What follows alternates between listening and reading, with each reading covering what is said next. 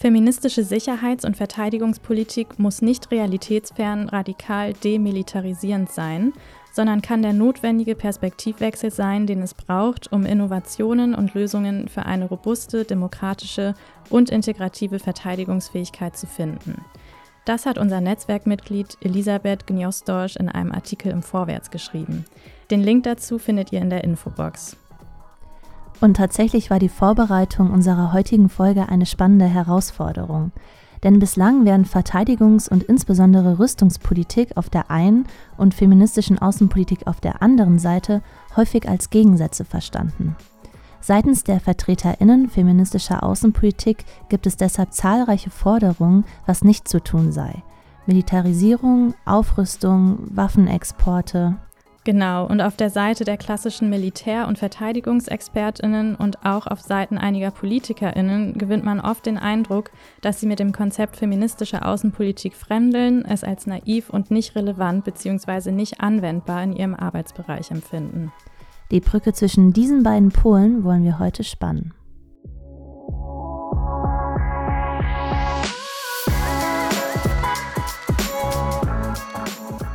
Hi, herzlich willkommen zur vierten Folge von Feminist Affairs, sozialdemokratische Außenpolitik feministisch.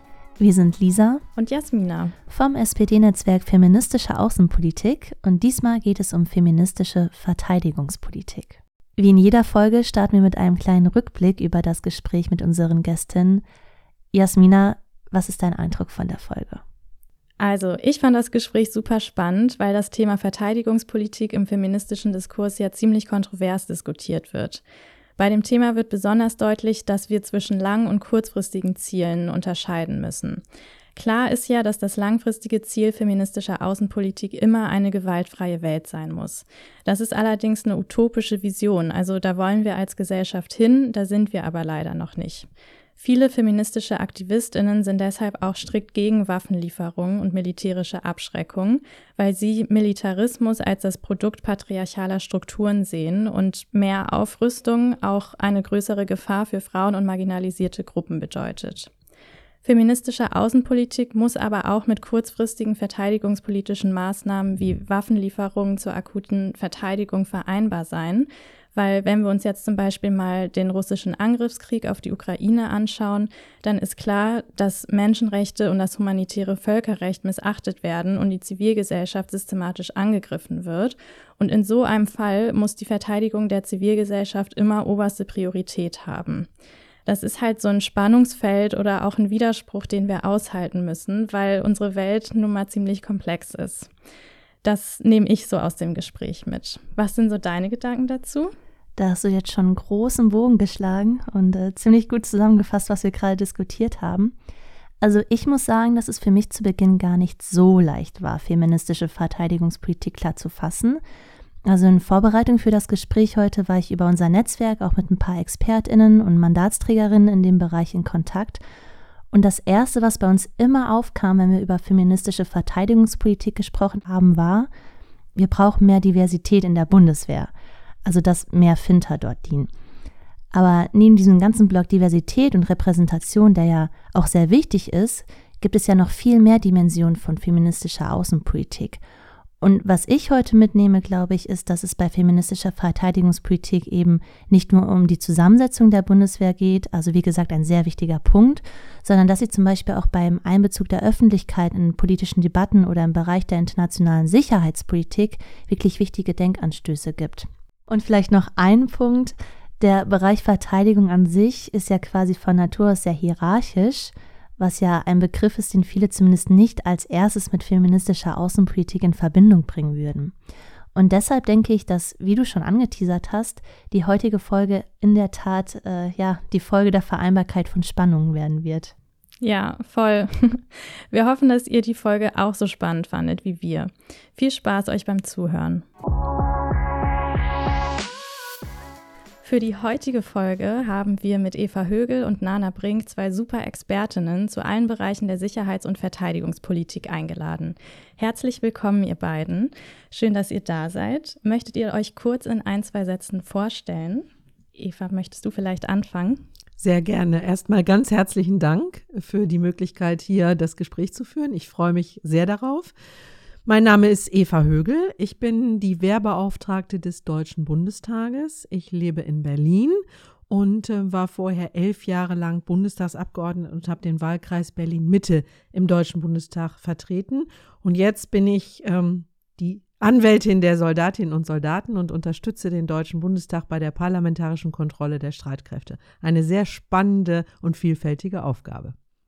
Ja, vielen Dank auch von meiner Seite für die Einladung. Ganz, ganz toll, dass wir hier miteinander ins Gespräch kommen. Ich bin Nana Brink, ich bin Moderatorin, Autorin, habe lange die Frühsendung moderiert beim Deutschlandfunk Kultur, arbeite schon seit 25 Jahren, bin aber freiberuflich, habe ein paar Schwerpunktthemen, will nicht sagen sogar Lieblingsthemen sind transatlantische Beziehungen, Außensicherheitspolitik. Ich mache auch einen Podcast ab und an und äh, schreibe auch für das Online-Medium Table Media und die internationale Politik und das ist mir auch ganz besonders wichtig. Ich bin stellvertretende Vorsitzende von WISE.de. Das ist ein Frauennetzwerk äh, seit 20 Jahren. Da kommen wir vielleicht auch noch drauf zu sprechen. Da werden wir auf jeden Fall noch näher drauf eingehen. Aber auch hallo, herzlich willkommen auch von meiner Seite. Schön, dass ihr zu uns kommen konntet heute. Wir haben uns vorgenommen, mit euch Sicherheits- und Verteidigungspolitik auf drei Ebenen zu diskutieren. Zuerst innerhalb der Bundeswehr, dann in der Gesellschaft und im öffentlichen Diskurs und zum Schluss ein bisschen mehr auf internationaler Ebene. Genau, dann lasst uns direkt loslegen, und zwar mit der deutschen Bundeswehr. Boris Pistorius, unser Verteidigungsminister, hat wiederholt gesagt, dass er mehr Frauen und Menschen mit Migrationsgeschichte in der Truppe sehen möchte. Repräsentation ist ja auch einer der Grundpfeiler, wenn es um feministische Politikgestaltung geht. Und dies auch dringend notwendig. Der Frauenanteil in der Bundeswehr liegt seit Jahren bei ungefähr 13 Prozent, für Menschen mit Migrationsgeschichte bei ungefähr 15 Prozent. Das spiegelt unsere Gesellschaft auf keinen Fall wider. Eva, was muss sich denn aus deiner Sicht ändern, um eine wirklich inklusive und attraktive Rekrutierung und Personalentwicklung für die Bundeswehr zu etablieren? Der Gesichtspunkt Repräsentation ist sehr wichtig. Die Bundeswehr muss die Gesellschaft in all ihren Facetten und in ihrer gesamten Vielfältigkeit auch abbilden. Die Bundeswehr muss fest auf dem Boden des deutschen Grundgesetzes stehen, das tut sie auch, und fest verankert sein in der deutschen Gesellschaft. Und deswegen unterstütze ich das absolut, was Boris Pistorius sagt und was sein Ziel ist, nämlich die Bundeswehr auch vielfältiger zu machen. Schwerpunkt vor allen Dingen Frauen und Personen mit Migrationsgeschichte. Ich bin sehr dafür, dass wir den Frauenanteil deutlich erhöhen. Das braucht aber auch gezielte Maßnahmen, Frauen anzusprechen. Das braucht klare rote Linien bei allen äh, Aspekten von sexuellen Übergriffen, von despektierlichen Bemerkungen, blöden Witzen bis hin zu massiven sexuellen Übergriffen. Das gibt es leider auch in der Bundeswehr. Da muss es ganz klare rote Linien geben. Und ähm, wir brauchen auch gute Rahmenbedingungen für Frauen, auch für Männer. Aber für Frauen ist auch das ganze Thema, ähm, wie gestalte ich den Dienst, wie flexibel bin ich im Dienst, wie kann ich ähm, Familie oder sonstige Aktivitäten mit dem Dienst ähm, vereinbaren. Boris Pistorius hat dazu jetzt einen Gesetzentwurf vorgelegt, wie er den Frauenanteil in der Bundeswehr steigern will. Das unterstütze ich sehr. Ich hoffe, der Bundestag beschließt das auch.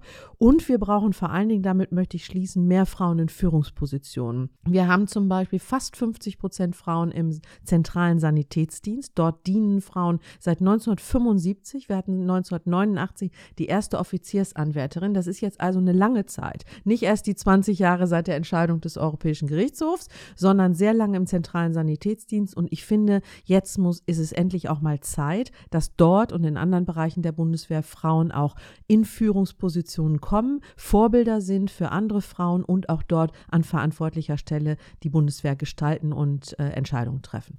Ja, wir warten auf die erste Generalin, nicht? Also nicht im Sanitätsdienst. genau, darauf warten wir. Wir haben auch einige Frauen schon in den Blick genommen und ich hoffe sehr, dass sie demnächst mal, dass wir das bald erfahren, auch mal eine Generalin haben in einer anderen Teilstreitkraft oder Organisationsbereich als dem zentralen Sanitätsdienst. Mhm, aber auch außerhalb der Bundeswehr ist die deutsche Verteidigungspolitik ja überwiegend männlich geprägt. Also im Verteidigungsministerium gibt es nur wenige Frauen in Führungspositionen und der Verteidigungsausschuss des Bundestages ist zwar, man muss sagen, noch von einer Frau geleitet, aber insgesamt sind 38 Abgeordnete, davon nur neun Frauen und davon wiederum eben auch nur zwei aus der SPD. Und dabei gibt es ja zahlreiche Expertinnen zu dem Thema. Also Nana, du als Vorsitzende von Women in International Security bist ja auch bestens vernetzt und kannst das sicherlich auch nur bestätigen. Wie erklärst du dir trotzdem diese Diskrepanz? Stellvertretende Vorsitzende, muss ich sagen, sonst komme ich meiner Silvia tätig. Das würde sie mir wahrscheinlich ein bisschen übel nehmen. Nein, wir verstehen uns wunderbar. Na, ich glaube schon, dass viel passiert ist. Also Eva Högel, Sie sitzen mir gegenüber, die zweite Frau erst eigentlich auf dem Posten äh, einer Wehrbeauftragten. Die erste war Claire, habe ich recherchiert, nicht, äh, will hier nicht so tun, als ob ich es mich noch erinnere. Claire Marienfeld-Zessler von der CDU von 95 bis 2000. Also immerhin, da ist ja was passiert. Du hast es angesprochen, äh, Marie-Agnes Strack-Zimmermann von der FDP leitet den Verteidigungsausschuss. Wir haben viele tolle Frauen. Agnieszka Brugger nenne ich von den Grünen aus ihrer Partei, Siemtje Möller, Staats Staatssekretärin immerhin. Also man kann jetzt nicht sagen, dass da nichts passiert ist. Aber es ist sicherlich frustrierend. Also auch gerade der Anteil von Frauen im Bundestag ist ja geschrumpft, muss man wirklich sagen, äh, im Gegensatz zu den Jahren voraus. Aber man muss sagen, dass es mehr Frauen in diesem ich nenne es immer Hardcore-Bereich gibt. Das ist ungewöhnlich. Da hat sich in den letzten 20 Jahren wirklich was getan. Und ich will jetzt unser Netzwerk nicht ähm, so großartig herausstellen, aber darauf hinweisen, dass WISE, also Women in International Security, vor 20 Jahren gegründet, doch schon einiges dazu beigetragen hat, Frauen sichtbarer zu machen. Da waren uns die Amerikanerinnen sehr voraus. Übrigens eine wunderbare Frau, die vor kurzem gestorben ist, ähm, Madeleine Albright, hat es gegründet. Sie lächeln, Eva Högel. Ich glaube, für unsere Generation Generation so eine Art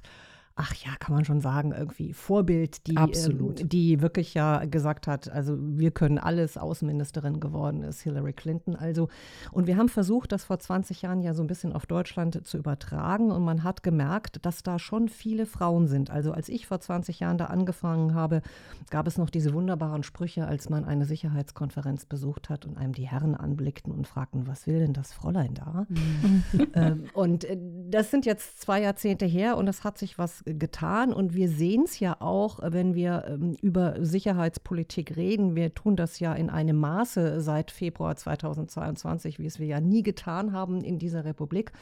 Und wir alle wissen, dass es super Frauen gibt plötzlich. Claudia Monior, sage ich nur, Stiftung Wissenschaft und Politik, Jana Puerin vom European Council on Foreign Relations, also Frauen, die selbstbewusst und völlig selbstverständlich über diese Themen sprechen. Und ich glaube, da haben wir einiges getan, aber ich sage auch immer, und das merken wir bei unserem Netzwerk, ich glaube, wir müssen wachsam sein, weil es immer noch diese Männerrunden gibt, die sich einschleichen. Und da sind wir als Netzwerk immer da. Und wenn mich irgendjemand anruft und, anruft und sagt, ja, gibt es da nicht irgendeine Frau, sage ich, na selbstverständlich, ihr müsst sie nur sehen. Und ich glaube, es muss eine kritische Masse her.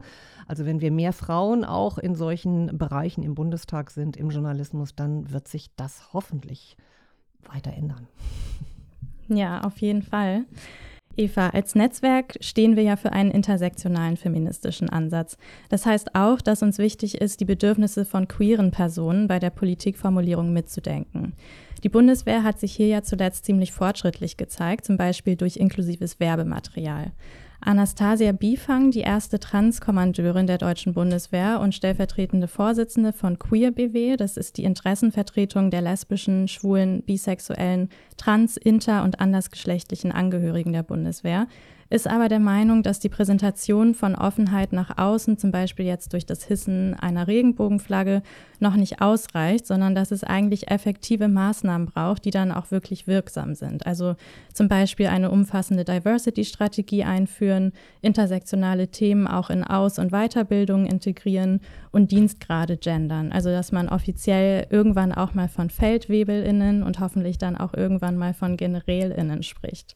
Letzteres ist dann aber aufgrund der Hauskultur der Bundeswehr gescheitert. Wie kann man denn solche notwendigen Veränderungen für eine wirklich inklusive Hauskultur voranbringen? Also zunächst einmal möchte ich ganz deutlich herausstreichen, dass ich das sehr unterstütze, diesen Ansatz und mich äh, deshalb auch als Wehrbeauftragte intensiv um diese Themen kümmere. Die stehen auch in meinem Jahresbericht. Ich bekomme Eingaben zu diesem Thema. Die Soldatinnen und Soldaten können sich ja direkt an mich wenden und das tun sie auch. Das heißt, ich kümmere mich um die Einzelfälle, aber auch um die großen Linien. Und zu diesem Zweck tausche ich mich unter anderem auch sehr intensiv mit Queer BW aus, um äh, auch zu erfahren, was dort die Forderungen sind, was ich unterstützen kann, was ich, so ist es ja meine Aufgabe, einerseits in die Bundeswehr transportieren adaptieren kann an Forderungen, an Erwartungen, an, an Fällen, an Hintergründen, aber auch in die Politik. Meine Rolle ist ja auch so zu vermitteln zwischen Truppe und dem Deutschen Bundestag. Und das mache ich auch, äh, dass ich die Themen dort aufgreife. Ich will vielleicht mal zwei, drei Stichworte dazu sagen. Es war ein riesengroßer Fortschritt, dass die Bundeswehr endlich die Diskriminierung Homosexueller, in dem Fall Soldaten, denn es waren ja nur Männer, anerkannt hat und dass die damalige Ministerin Annegret Kramp-Karrenbauer sich entschuldigt hat bei allen Betroffenen, dass es Rehabilitierung gibt und dass es auch Entschädigung gibt. Das ist ein Meilenstein gewesen und das ist sehr, sehr wichtig. Das hat nämlich auch in die Truppe ganz viel signalisiert. Homosexualität ist kein Sicherheitsrisiko Risiko ist nicht etwas, was unnormal ist, sondern was selbstverständlich in die Truppe gehört. Ganz wichtig. Dann gibt es eine Studie, bunt und vielfältig in der Bundeswehr. Die ist lange unter Verschluss gehalten worden und ich habe auch zu denjenigen gehört, die gesagt haben, das muss veröffentlicht werden, denn wir brauchen Zahlen, Daten, Fakten, um auf der Basis dann auch Maßnahmen ergreifen zu können, um zu gucken, wie ist die Lage, wie stark wird diskriminiert, aus Grund, aufgrund welcher Gründe wird diskriminiert. Diese Studie ist jetzt endlich veröffentlicht worden und ich bin sehr dahinterher, dass die auch als Grundlage genommen wird für weitere Maßnahmen. Dann ähm, will ich herausstreichen, das finde ich sehr gut, dass Boris Pistorius jetzt im Mai, am 9. Mai war es, meine ich, eine große Diversity Konferenz veranstaltet hat in Berlin wo all das zusammengetragen wurde. Und das ist jetzt erstmal nur ein Schritt. Man macht eine Analyse, alle Beteiligten kommen. Aber als ich mir so angeguckt habe, welche Verantwortlichen da saßen, wie viele Männer in hohen Dienstgraden ja dort auch saßen und gesehen haben, das Thema ist wichtig und geguckt haben, wie sie das für ihren Arbeitsbereich umsetzen können.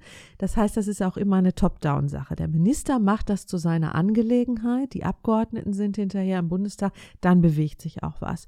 Und ich möchte vielleicht einen vierten Punkt noch eben erwähnen, weil mir der persönlich auch sehr wichtig ist. Wir begleiten vom Amt der Wehrbeauftragten auch einzelne Personen, die zum Beispiel einen Wechsel des Geschlechtes durchmachen, ja, die sich, die im falschen Geschlecht leben, die sich entschieden haben, das auch öffentlich zu machen, in der Truppe aber auch Maßnahmen ergreifen. Die werden ja auch zum Teil dann behandelt, operiert und ähnliches. Und wir sind sehr hinterher, dass diese einzelnen Personen auch sehr sorgfältig mit viel Herzblut, viel Erfahrung und Kompetenz auch unterstützt werden in der Truppe, beispielsweise vom zentralen Sanitätsdienst. Aber wir begleiten die Personen auch, weil ich das auch einen wichtigen Teil der Truppe finde, dass man da nicht verschämt mit umgeht, sondern sagt, diese Personen haben einen selbstverständlichen festen Platz in der Truppe. Und Anastasia Bifang ist natürlich so das Aushängeschild für so einen Geschlecht, äh, Geschlechtswechsel und sie macht das ja auch ganz engagiert. Aber es gibt eben viele drumherum, die nicht so in der Öffentlichkeit präsent sind. Aber das ist ein Thema, was auch in die Truppe gehört. Und vielleicht ganz schnell, ich will nicht zu lang werden, aber die weiblichen Dienstgrade, mhm. das ist ein sehr sensibles Thema. Boris Pistorius hat das auch in den Gesetzentwurf geschrieben und ich denke, da müssen wir sehr sorgfältig sorgfältig, sehr sensibel vorgehen. Viele Soldatinnen wollen das auch gar nicht. Das müssen wir wissen. Ich hatte viele Eingaben dazu, die gesagt haben, möchte ich gar nicht. Gleichberechtigung heißt für mich Frau Hauptmann zu sein oder Frau Feldwebel oder Frau Oberstabsgefreiter.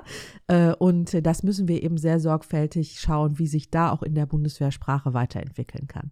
Mhm, viele wichtige Dinge, die du jetzt angesprochen hast, gerade auch die Studie, die du gerade erwähnt hast, die werden wir auch für euch zu Hause, also für unsere Zuhörer in, in die Infobox packen. Dann könnt äh, ihr das nochmal in Ruhe zu Hause auch nachlesen.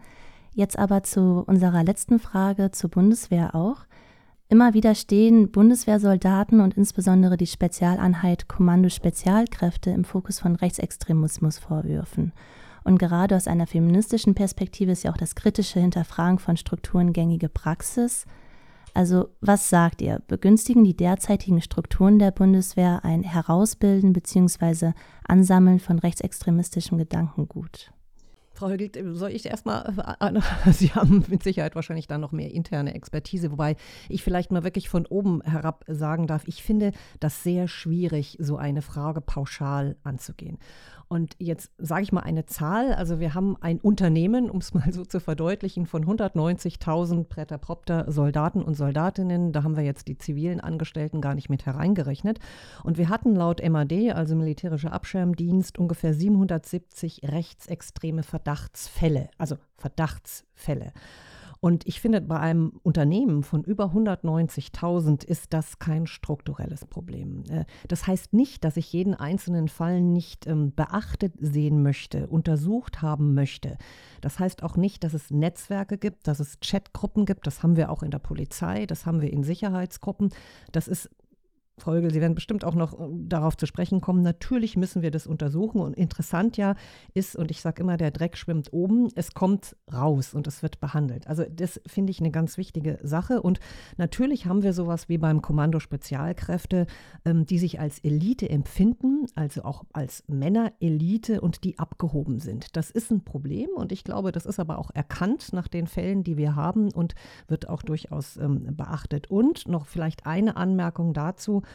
Vielleicht bin ich ja naiv, aber ich bin in dem Glauben aufgewachsen, dass die Bundeswehr ja im Gegensatz zur Wehrmacht etwas hat, was einzigartig in der Welt ist, nämlich das Prinzip innere Führung. Das ist etwas, was die Bundeswehr auszeichnet. Ich glaube, ich auch viele Länder sich was abgeguckt haben. Ich will jetzt gar keinen Vortrag darüber halten. Zusammengefasst ist es ja eigentlich der Staatsbürger in Uniform. Also die Aufforderung, Teil dieser Gesellschaft zu sein in Uniform, aber nicht blind zu agieren, sondern mitzudenken. Also es gibt keinen Kadaver. Gehorsam mehr. Ich glaube, das ist was ganz Entscheidendes. Also das Gewissen ist die letzte Instanz. Und ich glaube, das ist ein Prinzip, ähm, was man in diesem Zusammenhang auch immer wieder hochhalten sollte und ähm, ja, beachten sollte. Volle Zustimmung, liebe Frau Brink, volle Zustimmung zu dem, was Sie gesagt haben. Ähm, es hat sich in der Bundeswehr viel getan seit den äh, schlimmen Vorkommnissen auch. Das muss man ganz deutlich sagen. Franco A. 2017 ist jetzt rechtskräftig. Das Urteil verlässt die Bundeswehr. Das war auch unerträglich, dass er immer noch Soldat war, aber bis die ähm, Entscheidung rechtskräftig wurde, ist das nun mal so. Seit 2020, das waren die Vorfälle im KSK, die auch 2017 waren, aber 2020 rauskamen, hat sich ganz viel getan in der Bundeswehr. Und ich will noch mal unterstreichen, die Frage war ja, begünstigen die Strukturen der Bundeswehr Rechtsextremismus? Nein, begünstigen sie nicht.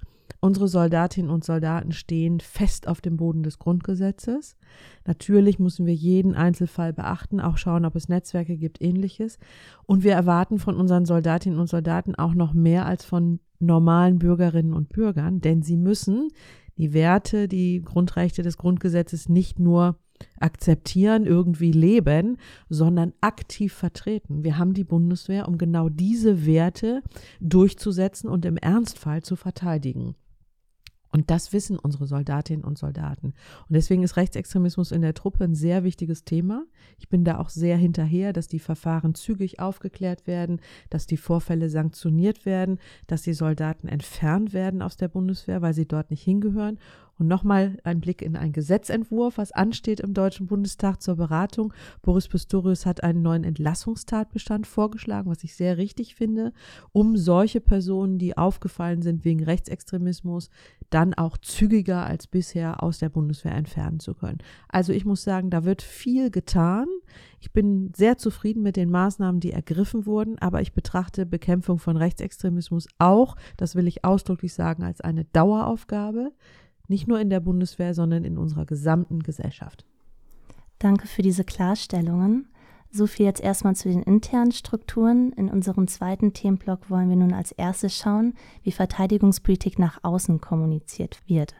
Und hier ist es so, dass Sicherheits- und Verteidigungspolitik oft als unangenehme Themen gelten. Zum Beispiel die Debatte um Bundeswehreinsätze im Bundestag wird ja nur mit spitzen Fingern angefasst um, dabei ist ja gerade die Beteiligung der Öffentlichkeit an solchen Debatten ein wichtiger feministischer Pfeiler, um eben auch Legitimität politischen Handelns herzustellen und auch Politik inklusiver zu machen. Nana, was muss passieren, damit verteidigungspolitische Themen gesamtgesellschaftlich offen und sachlich diskutiert werden können?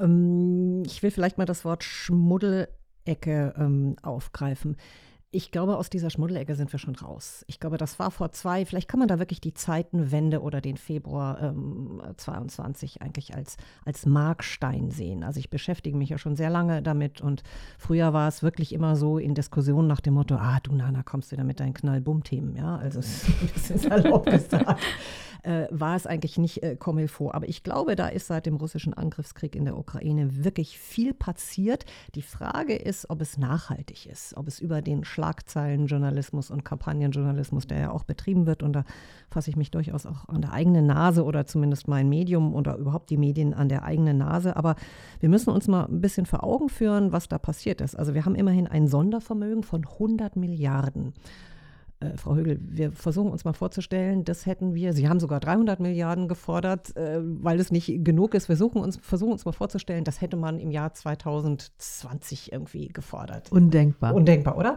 Sind wir uns, glaube ich, einig? Also, also die Forderung wäre nicht undenkbar gewesen, aber dass es gekommen wäre. Die Diskussion ja. wäre undenkbar. Dann müssen wir uns vorstellen, was für eine Lernkurve nicht nur auch der Bundestag, sondern das deutsche Volk und auch die Medien hinter sich haben. Also wir haben mal angefangen mit Mardern, das sind so kleine Schützenpanzer, über die wir gesprochen haben. Dann ging es um Leoparden, also größere Tiere, ja, die wir schicken, Kampfpanzer. Jetzt sprechen wir über F-16, also Kampfflugzeuge, die hat Deutschland nicht, sondern Taurus, Raketen. Also ich will jetzt hier gar keine kleine Waffenkunde machen, aber äh, einfach, wir, wir sprechen über Waffensysteme in einem Ausmaß und in einem Umfang, was wir vorher nicht gemacht haben. Also ich glaube, das ist äh, schon, schon, schon wichtig. Auf der anderen Seite haben wir natürlich, weil ich gesagt habe, ist das wirklich nachhaltig?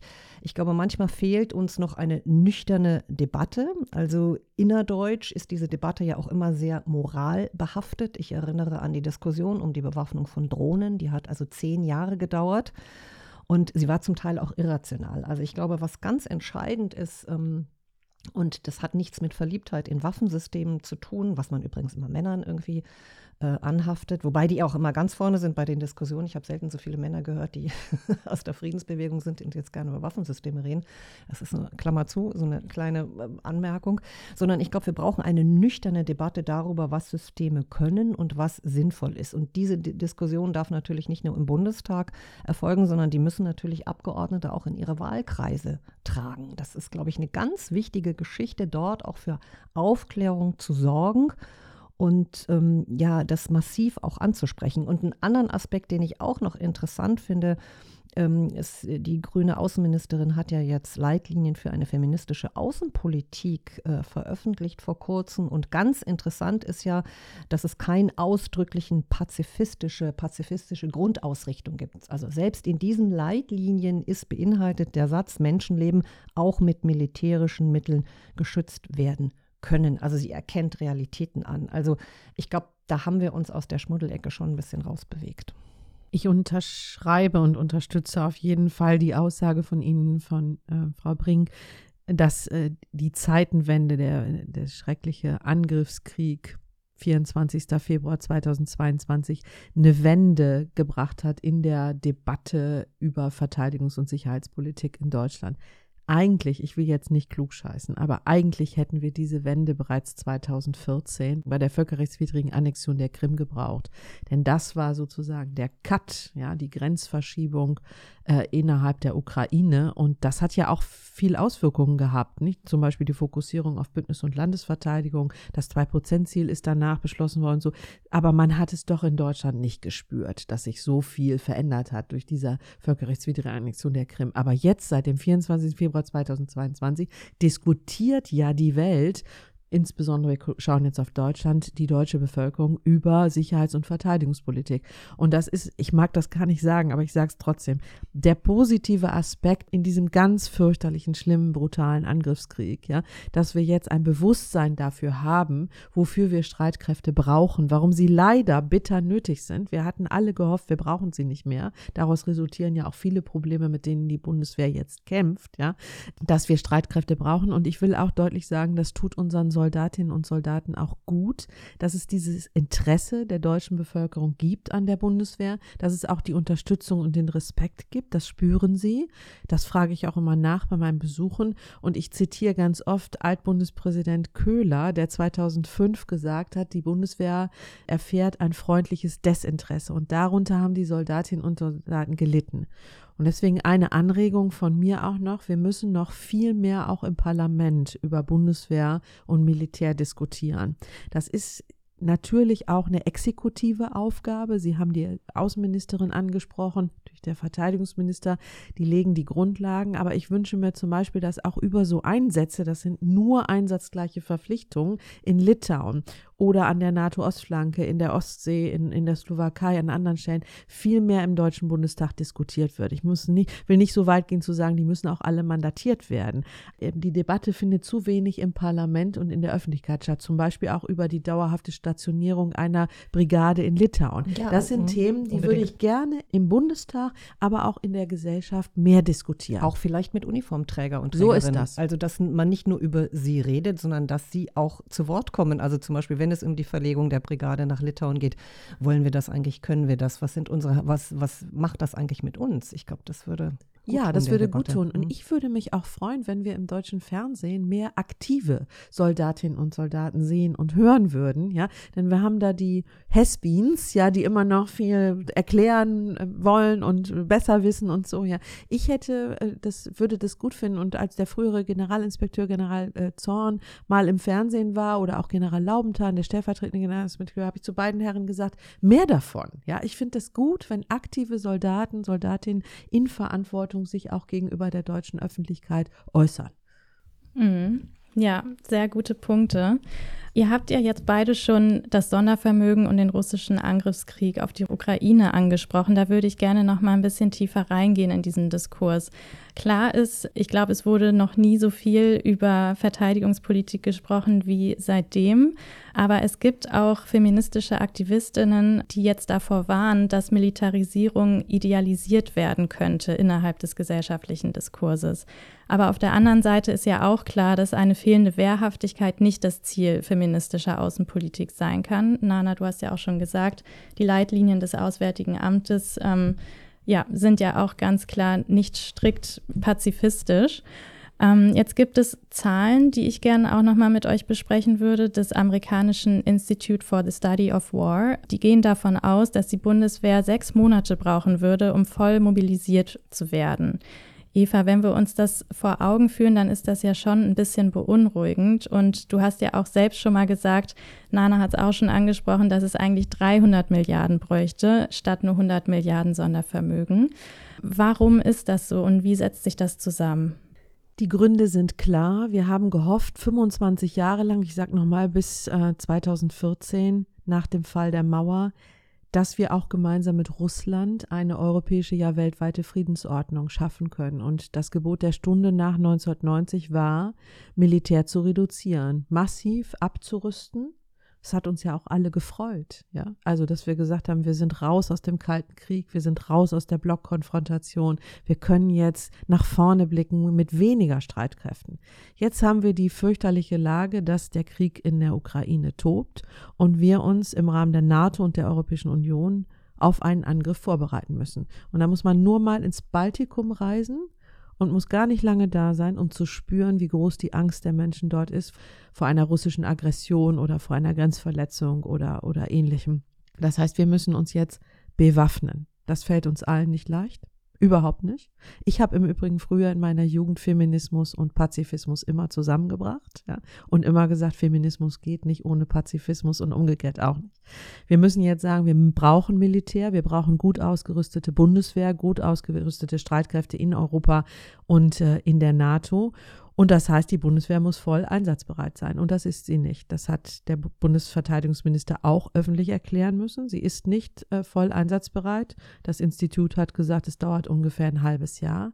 Wir haben zu wenig Material, wir haben zu wenig Personal, die Kasernen sind in keinem guten Zustand und ich bin in nicht wenigen Verbänden unterwegs, die sagen, wir sind nicht einsatzbereit. Ja, nicht weil wir nicht individuell das könnten oder wollten. Unsere Soldatinnen und Soldaten sind klasse und machen viel möglich, was eigentlich gar nicht geht unter erschwerten Rahmenbedingungen, hochprofessionell, sehr kreativ, sehr engagiert, sehr verantwortungsbewusst. Also ich äh, werde nicht müde, das zu sagen, dass wir auf unsere Bundeswehr sehr stolz sein können, aber die Rahmenbedingungen sind zum Teil so, dass sie, wenn es mal ernst würde, nicht so wirksam sein könnten, wie wir es eigentlich bräuchten.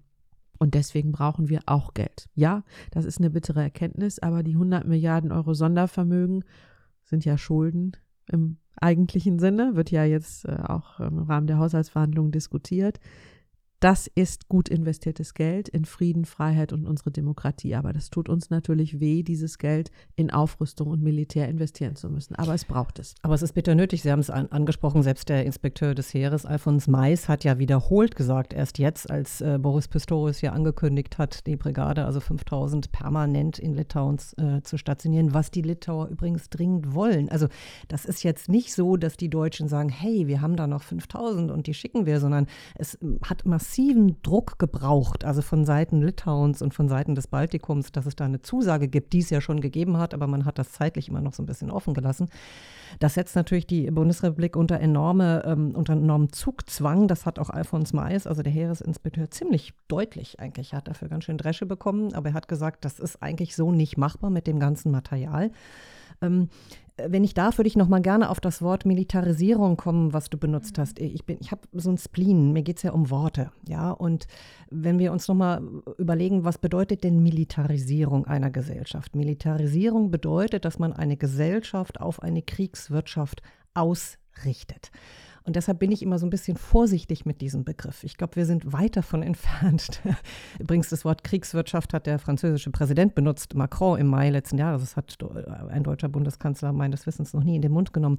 Das heißt, wir wir versuchen eigentlich Defizite, und jetzt sind wir wieder bei der Diskussion, die wir führen müssen, die sachlich und nüchtern ist. Das heißt, wir müssen unseren Verpflichtungen in der NATO nachkommen. Das sind jetzt keine deutschen Wunschlisten, sondern wir haben versprochen, dass wir bestimmte Fähigkeiten der NATO zur Verfügung stellen. Das sind internationale Verträge, denen wir nachkommen müssen. Und es ist ja interessant, dass es ein sozialdemokratischer Verteidigungsminister und eine grüne Außenministerin sind, die da und ein sozialdemokratischer Kanzler, die Realpolitik machen. Ich glaube, das ist in diesem Zusammenhang immer noch mal wichtig.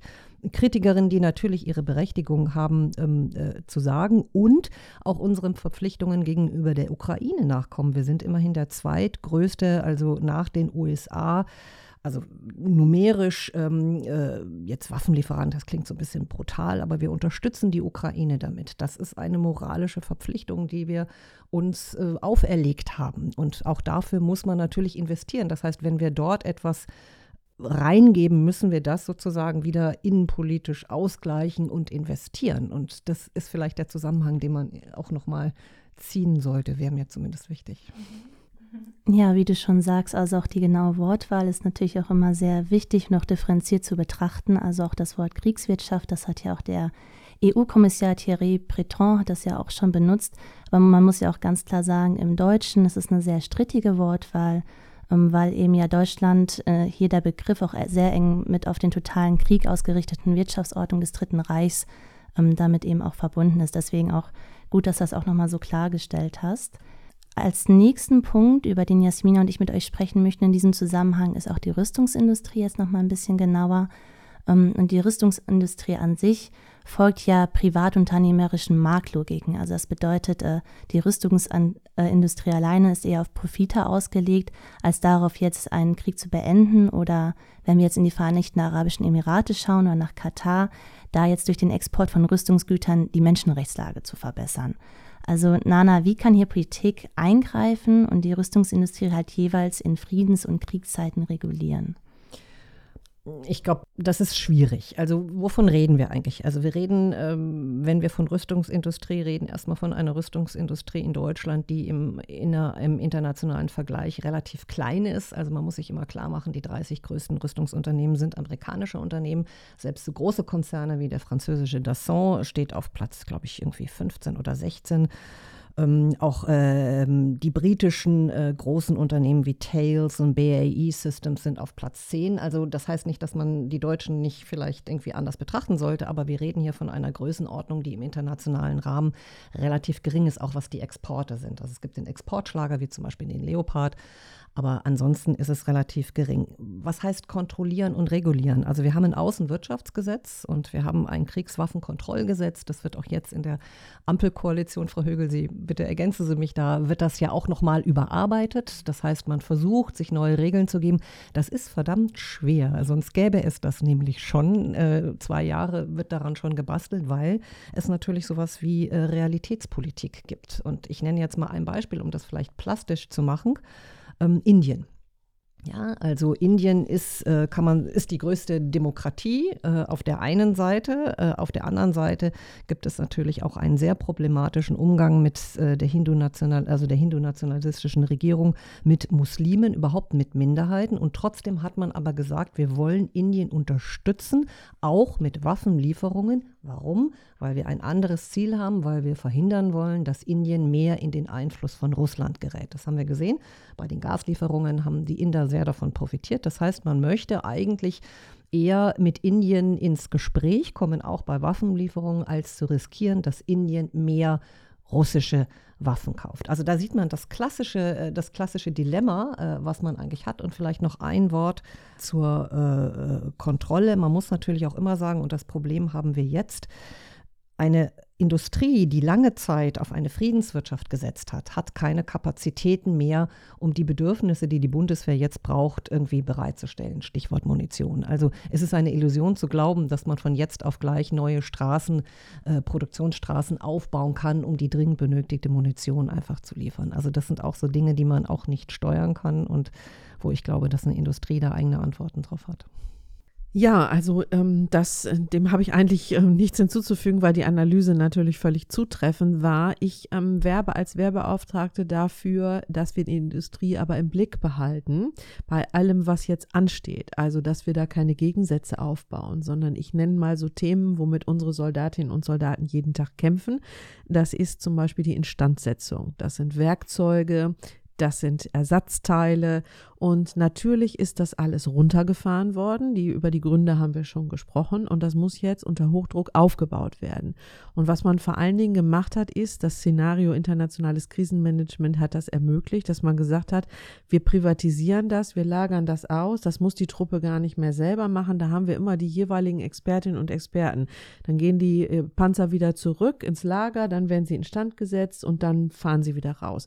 Bei einem Szenario Bündnis und Landesverteidigung ist das so nicht machbar. Das heißt, die Truppe muss selber instand setzen, muss selber können, muss sich auch selber verpflegen und all diese Dinge. Das sehen wir jetzt auch im Ukraine-Krieg, was da an Logistik auch notwendig ist in, in diesem Szenario. Und deswegen kommt aus der Truppe der äh, Wunsch, den ich absolut unterstütze, wieder mehr selber machen zu können. Das heißt, wir müssen mit der Industrie auch ins Gespräch kommen dass wir ähm, die Truppe stärker, äh, der Truppe das äh, ermöglichen, auch selber instand zu setzen. Die Truppe kann das, die Truppe will das und die Verträge müssen entsprechend ausgestaltet werden. Und dann finde ich auch, sollte man keine Berührungsängste haben, der Industrie auch ganz klar zu sagen, wir geben euch Planungssicherheit. Da werbe ich sehr dafür, ja, dass man sagt, ähm, wir bestellen in den nächsten Jahren so und so viel Panzer XY, so und so viel Munition, wir beschaffen das und das, wir entwickeln auch Forschung und Entwicklung, ja. Das heißt, äh, jetzt nicht ähm, alles gemeinsam mit der Industrie besprechen, sondern die Sphären müssen schon getrennt sein, aber dass man doch auf, dem, äh, auf der Basis von Planungssicherheit mit der Industrie ins Gespräch kommt, was jetzt notwendig ist. Ich finde auch, die Rüstungsindustrie gehört aus der Schmuddelecke raus. Wenn wir sagen, wir brauchen Streitkräfte, unsere Bundeswehr soll vollständig einsatzbereit sein, dann hat das was mit der Industrie zu tun, dass sie vernünftiges Gerät zur Verfügung stellt, Gerät schnell instand setzt, gutes Gerät entwickelt und das muss ein gutes Miteinander sein. Und da muss ich sagen, hat sich in der letzten Zeit auch viel getan, was ich sehr begrüße. Und äh, bei all dem braucht es aber natürlich auch eine demokratische Kontrolle äh, aller dieser Dinge, die ich jetzt angesprochen habe und die Frau Brink erwähnt hat. Und deswegen ist auch das eine Aufgabe des Deutschen Bundestages, hier genau hinzuschauen. Mhm. Ja, vielen Dank äh, für diese spannenden Einblicke in das Thema Rüstungsindustrie äh, beziehungsweise in den Bereich. Ich gucke gerade auf die Uhr und wir sind leider schon ein bisschen über der Zeit. Ähm, wir hatten eigentlich noch ein paar Praxisbeispiele aus der Verteidigungspolitik rausgesucht. Ähm, dafür haben wir jetzt leider keine Zeit mehr, aber mir wäre wichtig, nochmal über das Thema künstliche Intelligenz und neue Technologien auch in dem Zusammenhang zu sprechen. Ähm, wenn ihr noch zwei, drei Minuten habt, dann könnten wir die Frage noch einmal besprechen und dann kommen wir auch zu unserer Abschlussfrage. Lisa, magst du die Frage übernehmen? Ja, genau. Also Nana, du schreibst ja in einem Artikel Maschine denkt, Maschine lenkt in der internationalen Politik, dass die Entwicklung automatisierter Waffensysteme auf dem Schlachtfeld davonschreite, während jede internationale Regelung für, ihre ein, für ihren Einsatz fehle. Kannst du vielleicht ganz kurz erklären, was sind automatisierte Waffensysteme und dann auch erklären, wieso internationale Regeln hier so wichtig sind? Also künstliche Intelligenz ist ja etwas, was uns total beschäftigt und ich habe jetzt nicht ChatGPT benutzt, um jetzt irgendwie was aufschreiben zu lassen. Ähm, wenn wir von Automatisierung in Waffensystemen sprechen, ich glaube, das ist der richtige Begriff, dann gibt es das ja schon lange. Stichwort Fregatte, Eva Högel, Sie können mich gerne ergänzen. Also Fregatten arbeiten längst mit künstlicher Intelligenz, wenn sie Raketen abwehren, weil das in einer dermaßen Geschwindigkeit geht, dass ein Mensch gar nicht sozusagen handeln kann. Also die Frage, von der wir jetzt reden oder die international so kritisch ist, sind Beispiel Drohnenschwärme. Können zum Beispiel Drohnenschwärme so durch künstliche Intelligenz gesteuert werden, dass sie ihr Ziel selbstständig erkennen und dann bekämpfen? Und die Frage, die dabei interessant ist, immer, The Human on the Loop, das ist der Begriff, äh, den man benutzt. Das heißt, inwieweit ist ein Mensch in diesem System involviert, um letztendlich die Entscheidung darüber zu treffen, wann ein Ziel bekämpft werden kann oder eigentlich nicht.